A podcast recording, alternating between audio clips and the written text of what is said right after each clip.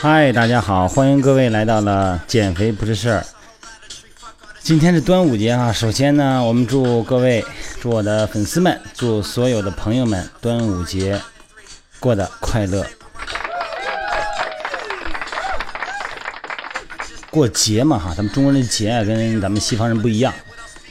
这个节呢，在中国传统文化里边呢，就像竹子一样，你看竹子就是一节一节的吧。节在中国人的传统意识里边呢，是两个阶段的一个过渡。那么这个阶段呢，它是一个人的身体应该休息的时候，应该放松的时候，精神上呢应该得到调养，这是我们的节。在这个时候呢，呃，不管是阴阳相交，还是春夏相交，还是秋冬相交，人的从生理上呢，应该是比较脆弱的。那么我们应该经过膳食，经过心理方面的种种调整，然后让等到下一个阶段的时候呢，让人的身体哈精神更饱满，然后以更好的状态呢来迎接我们的工作和生活和学习。但咱们因为现在的生活活动还有这个商业的密度啊，让每个节呢都过得更密度更大了，然后吃喝玩乐，然后精神呢甚至于高度紧张，因为它成了一个放松过度，变成了。高度兴奋的这么一个阶段啊，咱们在这祝呢各位朋友们，各个节，不管是端午节还是什么节，各个节呢大家放松，多快乐哈，不要太紧张啊。哎呀，粉丝是越来越多了，然后我们还有我们的亚荣，哎呀打赏还给我打赏了，真好真好。然后各位朋友，还有在外国留学的哈，我们的朋友哈，不管是。甜心呐，玉儿啊，刺猬呀，幽灵啊，瑕瑕疵啊，啊，还有霞波呀，还有雅敏啊，还有 丹丹，还有薄荷柠檬，还有艾德，是叫艾德吗？还有张军哈，不多说了哈，时间不能浪费太多了。都祝我们各位粉丝，我们各位朋友身体健康。节日轻松更快乐啊！好了，今天说到过节呢，就说到过节里边离不开的一样东西，就是吃。那么什么叫吃点好的呀？这个好的呢，肯定一般来说呢，就是肉类和蛋白质呗。所以今天的话题呢，就是说在春节期间，在节日期间，在生活期间，在我们平时蛋白质的选择也要有挑剔的这种眼光去选择蛋白质哈，要用选择性的去进行食用。说到减肥话题呢，那当然就要说到碳水化合物和蛋白质的摄取，要进行合理的调整才可以。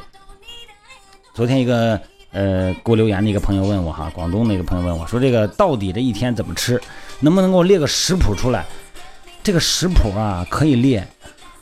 我呢是北方人，您呢是广东人，这个食谱我要列出来，我估计我吃的饭您都不能吃。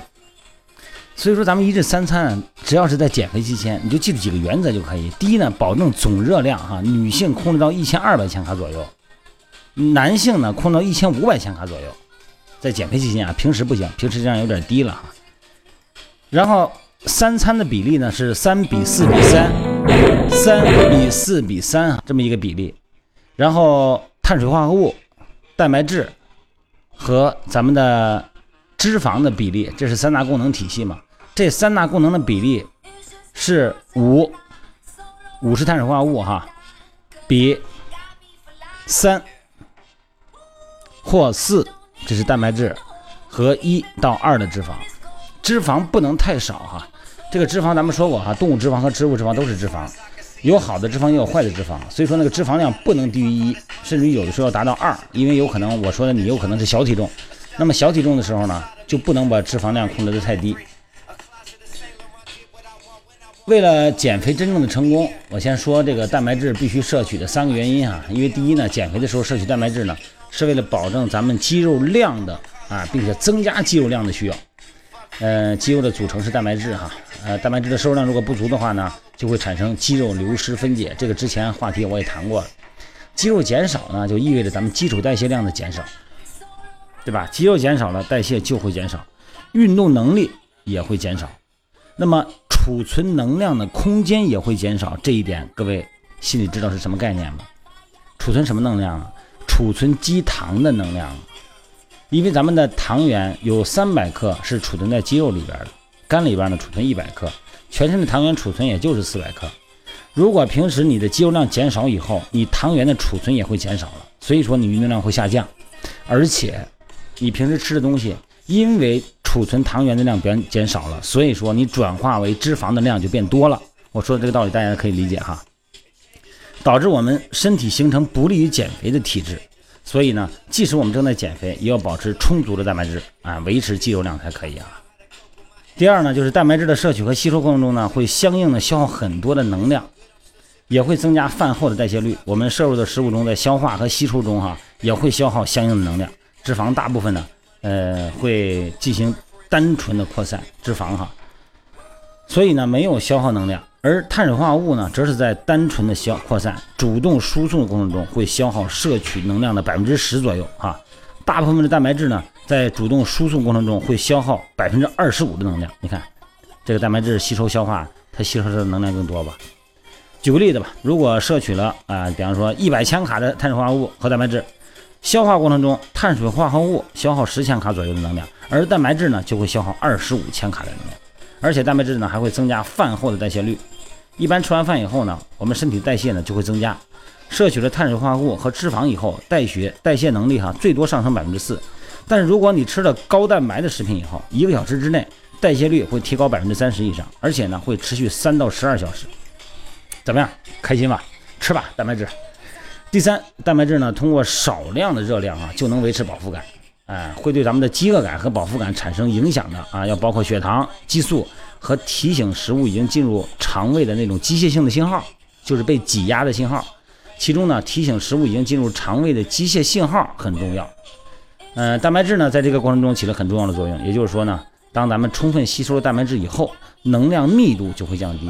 那么肠胃的体积呢就会增加，产生已经有足够的食物进入肠道的机械性的信号，从而呢减少了饥饿感，维持了饱腹感。但是蛋白质加工的过程有讲究啊，你说咱们吃鱼吧，鱼蛋白质含量是呃低啊，这个含量高，脂肪低哈。水煮鱼呢，水煮鱼能吃吗？一大盆油啊！你看北京有一个叫麻辣诱惑哈，麻辣诱惑那个一个餐厅哈，那不是做广告啊。麻辣诱惑一个水煮鱼，这一般都是比较有名的。那去了以后，那是一盆油啊，全都是油。还有一个水煮牛肉，听着挺好听，叫水煮牛肉，全是油。还有很多机械这个蛋白质的加工方式，蛋白质本身食材的本身没有问题，但是加工过程中产生了大量的热量。然后呢，这个咱们吃完以后呢，感觉还是吃蛋白质，但是呢，热量已经超量了，是超几十倍的量。所以有的时候呢，咱们说计算你一天的总量，不仅仅是食物重量的总量哈，克数更重要，你要把转化为热量，你算一算。这样算完以后呢，可能把咱们自己吓一跳啊。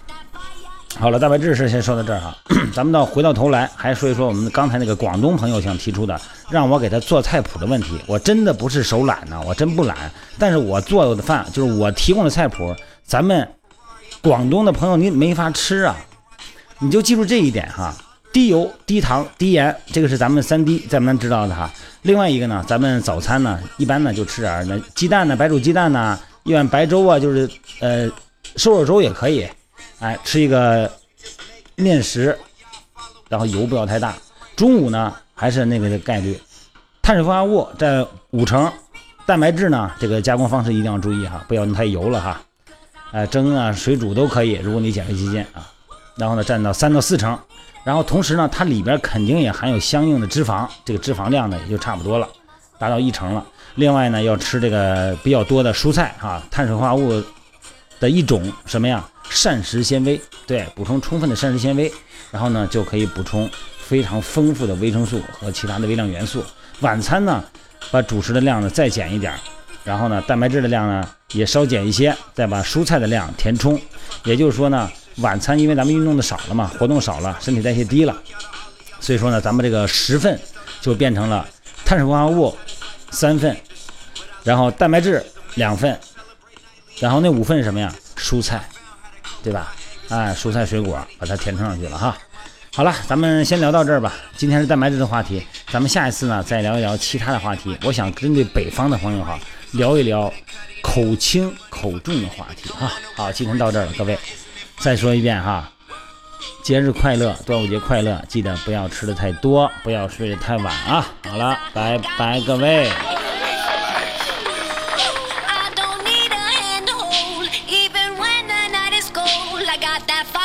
My soul.